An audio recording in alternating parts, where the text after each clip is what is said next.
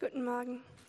Ich lese uns den Bibeltext für die Predigt vor und der steht in der Apostelgeschichte 5, die Verse 29 bis 33. Petrus und die anderen Apostel erwiderten, Gott muss man mehr gehorchen als den Menschen. Der Gott unserer Väter hat Jesus von den Toten auferweckt, den Jesus, den ihr umgebracht habt, indem ihr ihn ans Kreuz habt schlagen lassen. Gott hat ihn erhöht und ihm den Ehrenplatz an seiner rechten Seite gegeben. Er hat ihn zum Fürsten und Retter gemacht, um Israel zur Umkehr zu führen und die Sünden des Volkes zu vergeben. Wir sind Zeugen für das. Wir und der Heilige Geist, den Gott denen gegeben hat, die ihm gehorchen. Bei diesen Worten packte die Zuhörer ein unbändiger Zorn und sie hätten die Apostel am liebsten auf der Stelle getötet.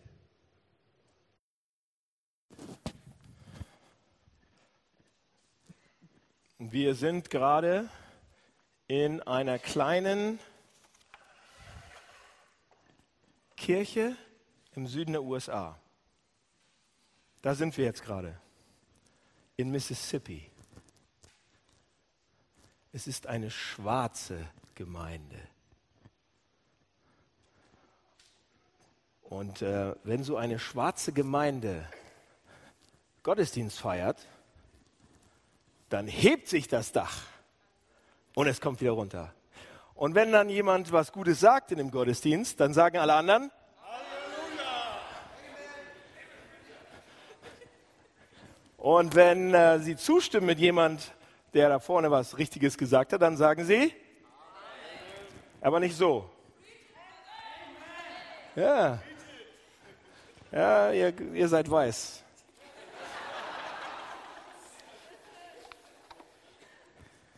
Und wenn dann der Prediger so richtig in seinem Element ist, ja, und er hat einen Anzug an und ist richtig schick, und wenn er so richtig, richtig schon eine halbe Stunde, Stunde fertig rum hat, dann kommt sein weißes Tüchlein hier raus, dann wird ein bisschen getupft so und dann geht's weiter. Ja? Und, ähm, und dann kommt dieses alte kleine Mütterchen ins Spiel.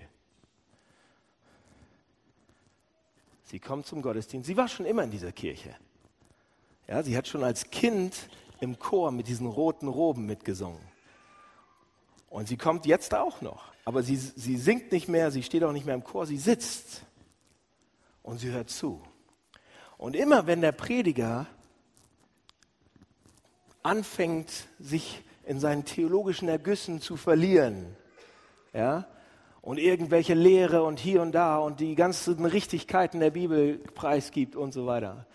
Und es ihr viel zu lange dauert. Oder wenn er gar nicht dahin kommt, über Jesus Christus zu reden, dann fängt diese alte Dame an zu rufen. Geht ihm ab! Geht ihm ab! Heb ihn hoch. Red über ihn. Ich finde, jede, jede Gemeinde sollte so eine alte Dame haben. Wer meldet sich freiwillig? Oder anders gesagt, ab heute würde ich euch gerne die, die Erlaubnis geben, wenn wir zu lange brauchen, um zu Jesus zu kommen hier vorne, dass ihr uns das zu erkennen gebt. Ihr dürft euch gerne ausdenken, wie ihr das macht. Kreativität ist keine Grenzen gesetzt. Ich finde aber, jede Kirche sollte so eine alte Dame haben. Denn das Ziel von einer jeden Predigt ist es, dass Jesus Christus hochgehoben wird. Und das, was er getan hat. Ähm, Martin Luther. Wir sind mitten in der, ähm, ich packe das hier gleich aus, aber ihr seht die kleinen Wörter hier. Wir sind mitten in der Reformationsserie und jeden Sonntag kriegen wir eins von diesen Solas geschenkt. Ja, und ähm, Sola Gratia. Und heute sind wir bei einem Solus Christus.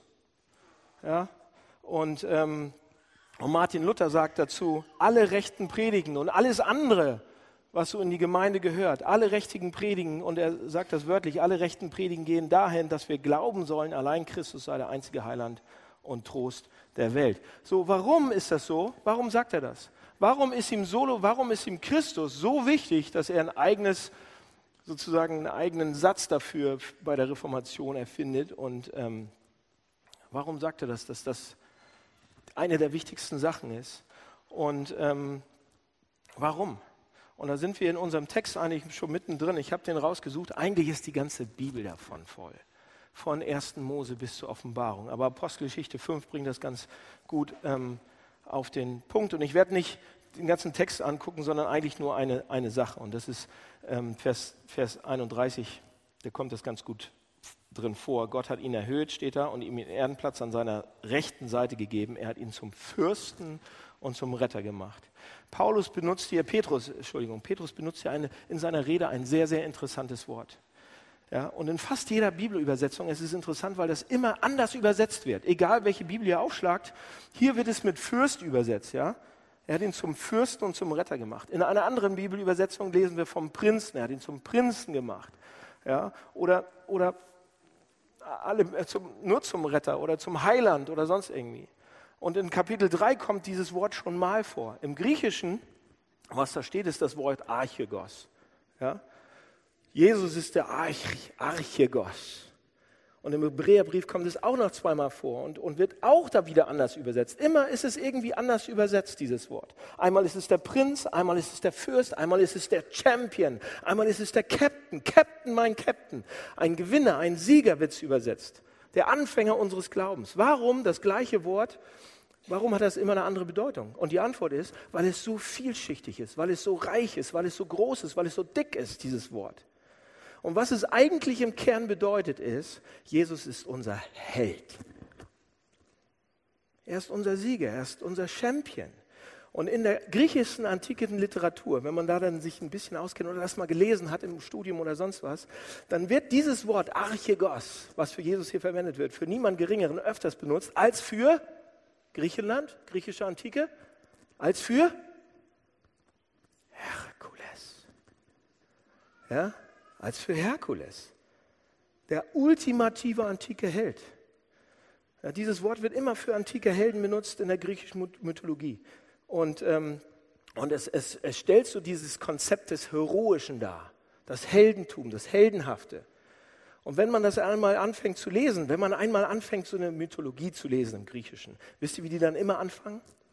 Es, die Deutschen fangen immer, es war einmal, aber in, in, Griechenland, in dieser griechischen Philosophie, dann steht da immer, dies sind die Geschichten der Götter. Und dies sind die Geschichten der Helden Perikles und Herkules. Und Petrus nimmt dieses Konzept, das wussten die damals, und er nimmt dieses Konzept dieses Wort und sagt, Jesus ist unser Held. Jesus ist unser Champion. Jesus ist unser Sieger. Petrus fragt uns, kennt ihr das Prinzip? Kennt ihr das Prinzip? Und ich glaube, wir heute in der postmodernen Welt, wir haben das so ein bisschen verloren. Und so die, die Wortbedeutung. Auf der anderen Seite sind wir umgeben von Helden, überall, den ganzen Tag. Wisst ihr, was Helden sind eigentlich? Oder wie, wie Helden beschrieben werden? Eigentlich sind es drei kleine, kleine Charakterzüge, die jeder Held hat. Jeder Held hat sie. Das erste ist, Helden ist ähm, Charakter wichtiger als Aussehen. Ja, was damit gemeint ist, ist, die Helden sagen, ein Held sagt, ich tue das, was richtig ist, egal ob es jemand sieht oder nicht. Das ist bei unseren modernen Stars heute, die wir alle so haben, ganz anders, genau umgekehrt. Alles muss gesehen werden und dann mache ich vielleicht was Gutes. Bei einem Helden ist der Charakter wichtiger als das Aussehen oder Ansehen. Das zweite ist, Helden geben sich in einer Sache, geben sich einer Sache hin, die größer ist als ihr eigenes Leben. Sie sagen, wenn das hier wahr ist, wenn das stimmt, ja, dann bleibe ich dabei und ich tue alles, egal was die Konsequenzen sind. Ich, ich muss fast, ich werde fast getrieben, egal wie schwierig es wird für mich, egal was ich verliere, egal wie es mir wehtut, egal was Schlimmes auf mich wartet, ja, zweite Sache. Ich bin dieser Sache treu. Ich bin einer Sache treu, die höher ist als mein, mein, mein eigenes Leben. Und das dritte ist, Helden sind nie allein. Helden sind nie allein. Da habe ich gedacht, warte, warte, warte, warte. Als ich letzte Woche darüber ein bisschen gelesen habe, habe ich gedacht, das hat mich am meisten verwundert. Sie sind nicht allein. Sie bestehen Prüfungen, sie bestehen Herausforderungen, Abenteuer. Nicht allein. Sie machen es immer für andere, sozusagen. Sie sind deren Ersatz oder Stellvertreter. Ja, pass auf, wie oft, und da könnte ich tausend Geschichten nehmen, wie oft kennt ihr Geschichten, Filme, wie auch immer, in denen es so, so, so abgeht, dass, sie irgendwie eine Gruppe von Menschen und dann sagt der eine, oh, ich, ich bleib hier, ihr geht, ich halte sie zurück. Ja? Wie oft? Ihr könnt die Boote erreichen und sicheres Land und ich werde sie aufhalten. Wie auch immer. Wie oft? Wie oft kommt das vor? Sozusagen. Das ist heldenhaft. Was macht der Held? Er sagt, alles, was euch passieren sollte, das soll mir passieren jetzt. Ich werde hier stehen, ich werde bleiben, ich werde, das wird mir passieren. Und in vielen, in vielen Fällen ist das Heldentum ein sehr wundersamer Austausch einfach nur, ein Wechsel. Und als Petrus Archegos in den Mund nimmt, hat er diese Tradition, dieses Konzept, diesen, diese Sachen, die hat er im Kopf und er weiß, wovon er redet. Und alle anderen wussten es auch. Und dann dreht er sich um und sagt, Jesus ist das. Jesus ist der Archigos. Jesus ist der Held. Jesus ist das. Und damit habe ich unser Geschenk ausgepackt für heute. Wir haben ein Heldengeschenk bekommen.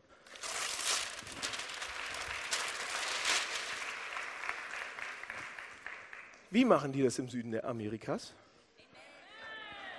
Wir haben einen Helden bekommen. Amen. Ja, ja. ja wir, ich weiß nicht, ob wir das jemals hinkriegen. Wir haben einen Held. Jedes Mal, wenn wir das hören, von Helden hören, ja, Geschichten vom Heroischen, wisst ihr, was dann passiert bei uns? Jetzt unabhängig von Jesus erstmal. Jedes Mal, wenn wir solche Geschichten hören, dann bewegt sich tatsächlich auch was in unserem Inneren. Ob wir nun immer intellektuell an Helden glauben oder nicht, ob wir das gut finden oder nicht, ob wir heldenhaften Geschichten intellektuell vertreten können oder nicht. Es gibt eine interessante Theorie zu diesem Heldentum und zu Mythen von äh, C.G. Jung. C.G. Jung, ein Psychologe. Und C.G. Jung hat Folgendes dazu gesagt. Ich nehme ihn jetzt nicht auseinander, die Zeit habe ich leider nicht, aber es ist super interessant, was er dazu sagt. Jung sagt, die Mythen, die ständig um uns herum sind, die Heldengeschichten, die ständig um uns herum sind, der Ritter tötet den Drachen, die Helden, Charakter, Treue, Stellvertretung, das, was wir gut finden, ich für sie, so in die Bresche springen, Shakespeare.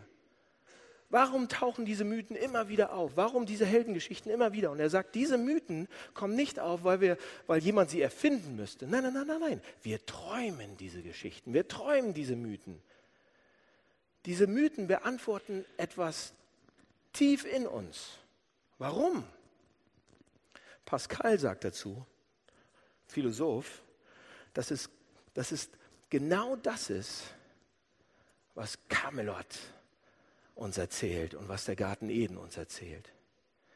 Nämlich, dass wir für einen kurzen, glänzenden Augenblick wissen wir in unseren Seelen tief drin, dass wir dafür gebaut worden sind.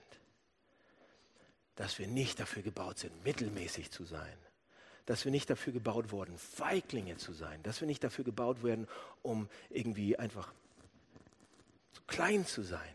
Wir wurden gebaut, um Helden zu sein. Wir wurden gebaut, um großartig zu sein. Wir wurden gebaut nach dem Bilde Gottes. Wir wurden perfekt gemacht. Wir wurden zu Helden gemacht. Aber die Sünde hat uns kaputt gemacht, zerbrochen.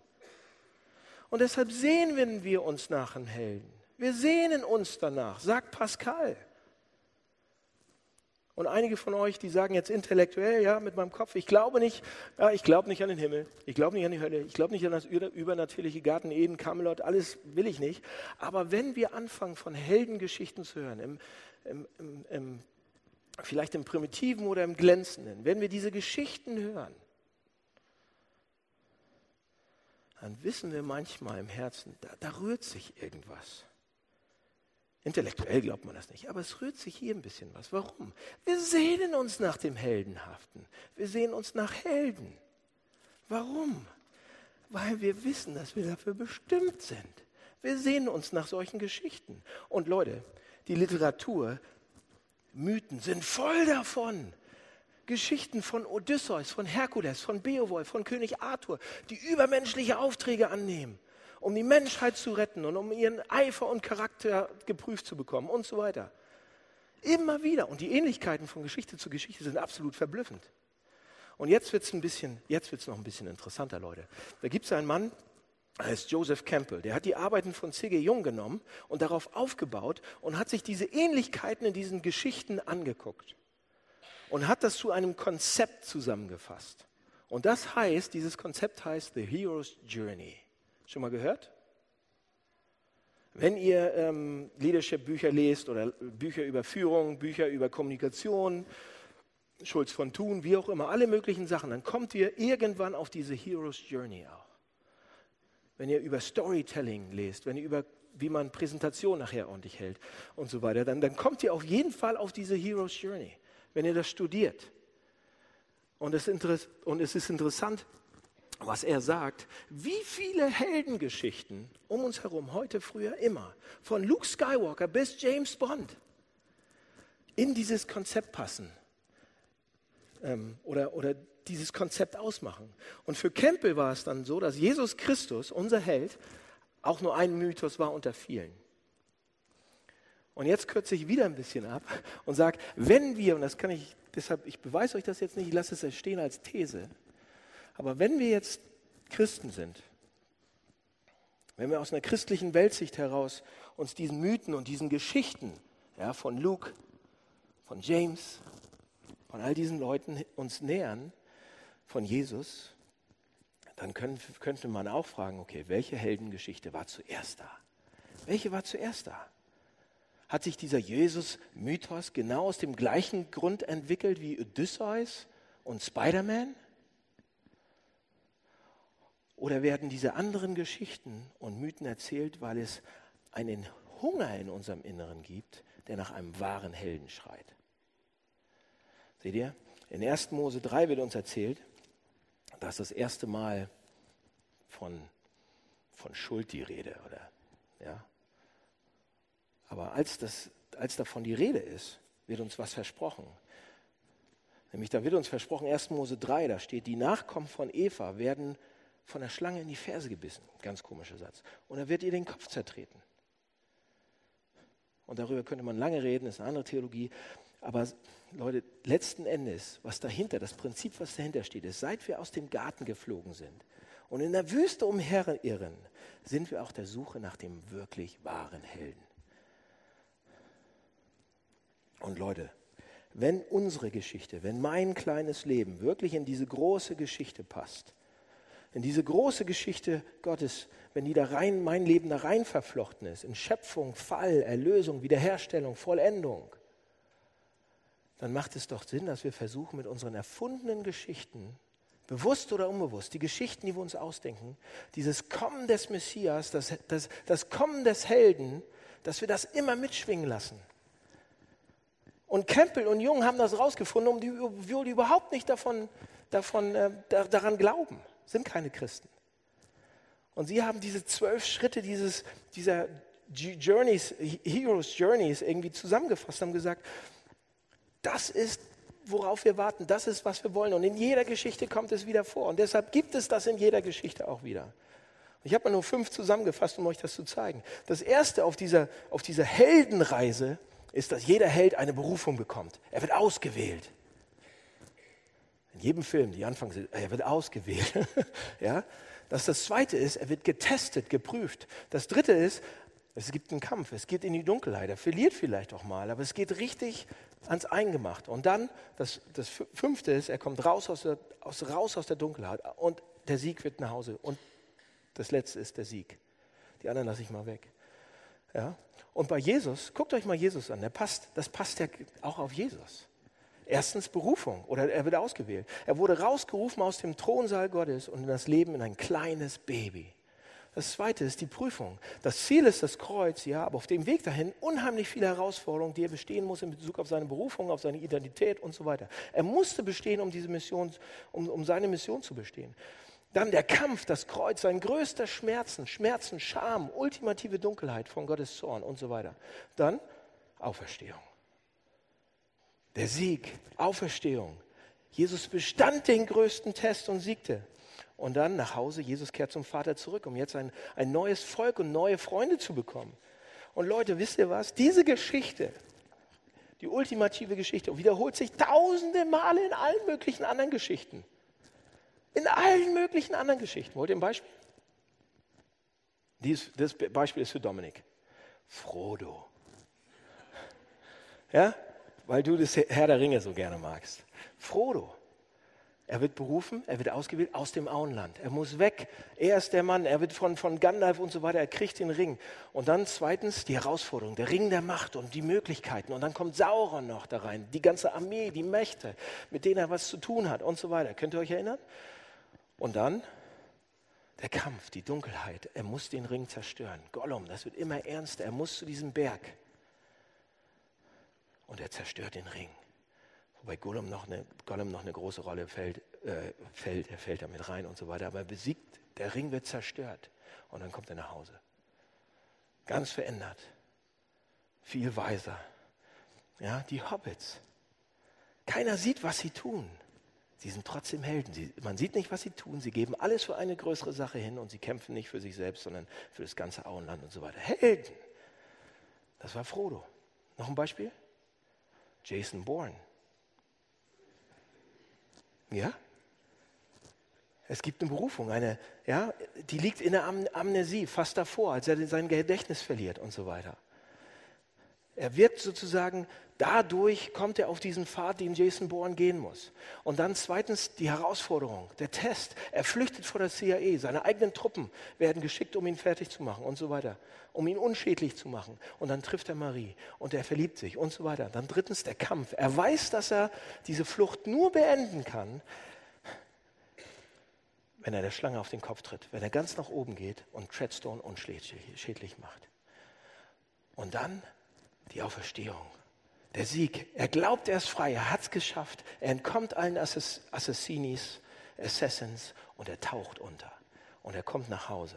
Er findet Marie, die jetzt einen kleinen Scooterladen auf Griechenland und sie leben immer und Born will ein normales Leben leben und nicht mehr in die Tötungsmaschine werden, die er einst war. Das geht weiter. Luke Skywalker. Ja? Eingeladen von Obi-Wan. Erste Schlacht auf dem Todesstern. Kampf mit Lord Vader dann endlich und er verliert die, die und dann, also für euch Jungs, ne? Dann der Sieg, Kampf gegen den Imperator und ganz zum Schluss kommt er als Jedi Master zurück. Und das geht weiter und weiter. Harry Potter. Ich, ich, könnte das, ich könnte das durchziehen und durchziehen, gekennzeichnet als kleiner Junge mit dem Ding. Bücher 1 bis 6 sind die Herausforderungen, die er zu, zu, bestehen hat. Dann Begegnungen mit Voldemort und er verliert alles. Dann King's Cross Station, die Auferstehung. Und dann das letzte, Rückkehr nach Hogwarts, Sieg über Voldemort. Die Schöne und das Biest, genau das gleiche. Schneewittchen, genau das gleiche. Superman, genau das gleiche. Karate Kid, genau das gleiche. Bridget Jones, genau das gleiche. Und so viele andere. Es steckt da mit drin, in jeder Geschichte. Leute, und die Bibel ist auch voll davon. Sie ist voll davon. Aber die Bibel ist ein bisschen anders an der Stelle. Sie ist ein bisschen realistischer. Das heißt, die hat nicht so viel ausgedacht. Und dort, doch deuten all die Charaktere, die wir in der Bibel finden, in ihrer Begrenztheit auf den eigentlichen wahren und echten Helden hin. Alle Geschichten deuten auf Jesus und zeigen auf Jesus. Alle, die wir finden in der Bibel. Seht ihr, Abraham. Jesus ist der wahre und bessere Abraham, der dem Ruf Gottes folgte, um all das Behagliche und Bekannte zu verlassen und in ein unbekanntes Land zu gehen, ohne zu wissen, wohin er geht. Jesus ist der wahre und bessere Isaak, der nicht nur von seinem Vater auf dem Berg geopfert werden sollte, sondern wirklich für uns alle hingegeben wird. Jesus ist der wahre und bessere Josef, der zu Rechten des Königs sitzt und er vergibt denen, die ihn betrogen haben und verkauften und nutzt seine Macht, um sie zu retten. Jesus ist der wahre und der bessere Mose der in den Riss trat zwischen Gott und seinem Volk. Und er war der Mittler in dem neuen Bund. Jesus ist der wahre und bessere David. Ja, als er gegen Goliath kämpft und dessen Sieg, Davids Sieg, der Sieg seines ganzen Volkes wird. Obwohl sein Volk nie einen kleinen Stein angefasst hat. Die Armee hat nichts gemacht. David ist für sie in das Todestal gegangen und hat Goliath besiegt. Jesus ist der wahre und bessere Jona, der in den Sturm geworfen wurde, damit wir sicher heimkommen können. Und, und, und, und, und. Die Bibel dreht sich nicht wirklich um uns, Leute. Da steht nicht wirklich drin, was wir machen sollen. Die Bibel steht sich um ihn, um den Helden. Sie ruft uns zu, ihr sehnt euch doch nach dem Helden, ihr sehnt euch nach einem Helden. Es gibt ihn, es gibt ihn. Und ihr könnt es wissen, dass es wirklich geschah. Leben, Tod, Auferstehung. Und Petrus kommt dann in diesem Text und sagt, Jesus Christus ist es. Du bist der Christus. Du bist der Held, du bist der Gesalbte, du bist der Messias, du bist der Archegos, der Held, von dem alle anderen Geschichten erzählen. Der König, der, der andere, alle anderen Könige überflüssig macht und alle anderen Königreiche beenden wird. Du bist der Archegos. Und Jesus sagt, genau, genau. Er sagt, ich bin ein Held und ich werde die Reise des Helden gehen. Und Jesus sagt, ich bin ein Held und ich muss ans Kreuz. Leute, das ist ein unglaublich riesiger Punkt. Das ist eigentlich der Kern des Christentums, der Kern der Reformation. Was bedeutet das? Jesus sagt, der Held muss leiden. Er hat göttliche Gestalt, kommt mit himmlischen Herrschern, um alles in Ordnung zu bringen. Eine messianische Figur, eine göttliche, himmlische Gestalt. Und Jesus setzt noch einen drauf und sagt, und eines Tages wird er wiederkommen. Und ich werde euch mitnehmen zu den Sternen. In einer Milliarde Jahre werden wir uns einander noch genießen. Jesus sagt, ich bin das, ich bin der Messias, ich bin der Held. Ich werde in Jerusalem all das Böse und Ungerechtigkeit besiegen und ich werde es tun, indem ich ans Kreuz gehe. Wisst ihr, was mit Kreuz gemeint ist? Die Dunkelheit, die Stunde auf dem Pfad, auf der Reise. Das, das Kreuz, Leute, was war das Kreuz? Das Kreuz war der Inbegriff von Hilflosigkeit und Scham. Jede andere Form der Hinrichtung war, war, war, war für die Person, die hingerichtet wurde, hatte mehr Würde und mehr Haltung. Das war das Schlimmste. Da, am Kreuz wurde man nackt aufgezogen, alle, öffentlich wurde man angenagelt. Jeder konnte ihn anglotzen. Das war der Inbegriff von Hilflosigkeit und Scham. Und Jesus sagt, da gehe ich hin. Ich werde nicht nach Jerusalem gehen, um zu leben und König zu sein und Held zu sein, sondern um zu sterben. Ich werde nicht nach Jerusalem gehen, um Macht zu bekommen, sondern um sie zu verlieren. Ich werde nicht nach Jerusalem gehen, um zu herrschen, sondern um zu dienen. Und so werde ich alles in Ordnung bringen. Warum? Warum? Weil es keine größere Liebe gibt, als für seine Freunde zu sterben.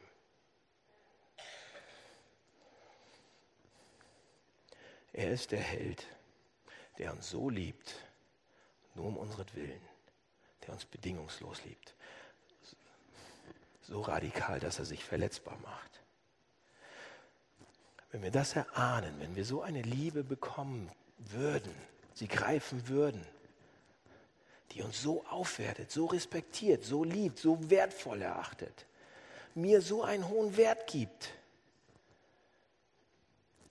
das würde mich so erfüllen, so zuversichtlich und so stark machen. Wenn wir diese Liebe spüren würden, können wir anfangen, solche Liebe auch zu geben.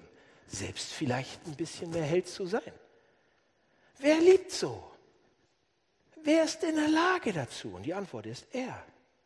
Er verließ den Thron seines Vaters. Warum? Ja, die Dreieinigkeit, Vater, Sohn, Heiliger Geist, von Ewigkeit kannten sie sich und liebten sich. Perfekt, es war von Ewigkeit perfekt. Warum sollte er das machen und da weggehen? Er tut es, weil er uns liebt. Er geht diese Reise, weil er uns liebt. Er will unsere Freude, er will unsere Freude mehr als seine eigene. Er braucht uns nicht, aber er liebt uns. Und Leute, das ist vollkommene Liebe, das ist bedingungslose Liebe.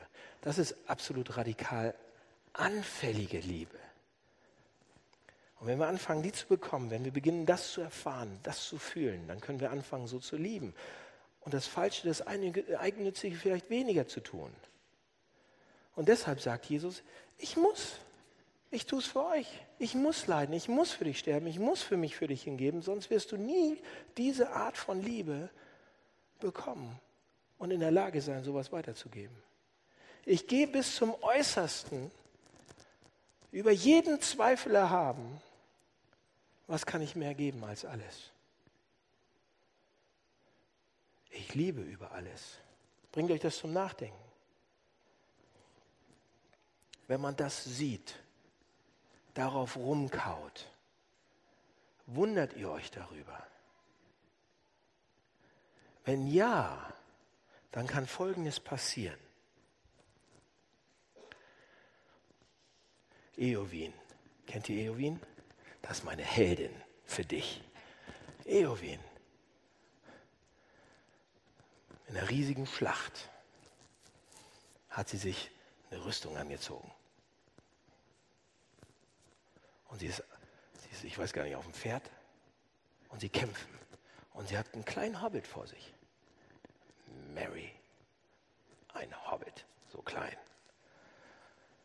Und plötzlich, weil sie die Rüstung vom König anhat, oder, oder der König, der König ist in Gefahr, der wurde irgendwie, und der, der mächtige, böse Dämon, im Text steht das ganz ausführlich geschildert, kommt und will den König umbringen. Und Eowyn stellt sich davor und kämpft mit ihm. Sie ist bereit für ihren Freund zu sterben. Sie ist bereit für den König zu sterben. Und als der kleine Mary das sieht, große Schlacht, überall fließt, überall geht es heiß her. Ihr kennt die Szene vielleicht. Dieser große, mächtige Dämon kommt und Eowyn steht da und kann kaum noch und will den König retten. Und dann sagt der Text, und das steht im Text, nicht im Film, im Text, da steht, Mitleid erfüllte sein Herz und große Bewunderung. Und dieser kleine Mut seines Volkes wachte auf und er ballte die Faust. Und das ist der Schlüsselsatz. Und wenn ihr wissen wollt, wie es weitergeht, müsst ihr den Film gucken und das Buch lesen. Aber das Wichtige, das, das Wichtige, das Folgendes, und das ist so wichtig. Wirklicher, echter Mut bekommt man und hält wird man durch große Bewunderung. Wenn wir anfangen, unseren Helden zu bewundern, für das, was er für uns gemacht hat, darauf rumzukauen, das, das nachzuforschen, wie tief geht das, ist es wirklich wahr, wie tief geht das, was macht das mit mir? Wirklicher, echter Mut bekommt man und hält wird man durch große Bewunderung, nämlich wenn du siehst, was Jesus Christus für dich getan hat. Und deshalb, get him up. Get him up. Immer wieder. Jeden Sonntag. Lasst uns beten.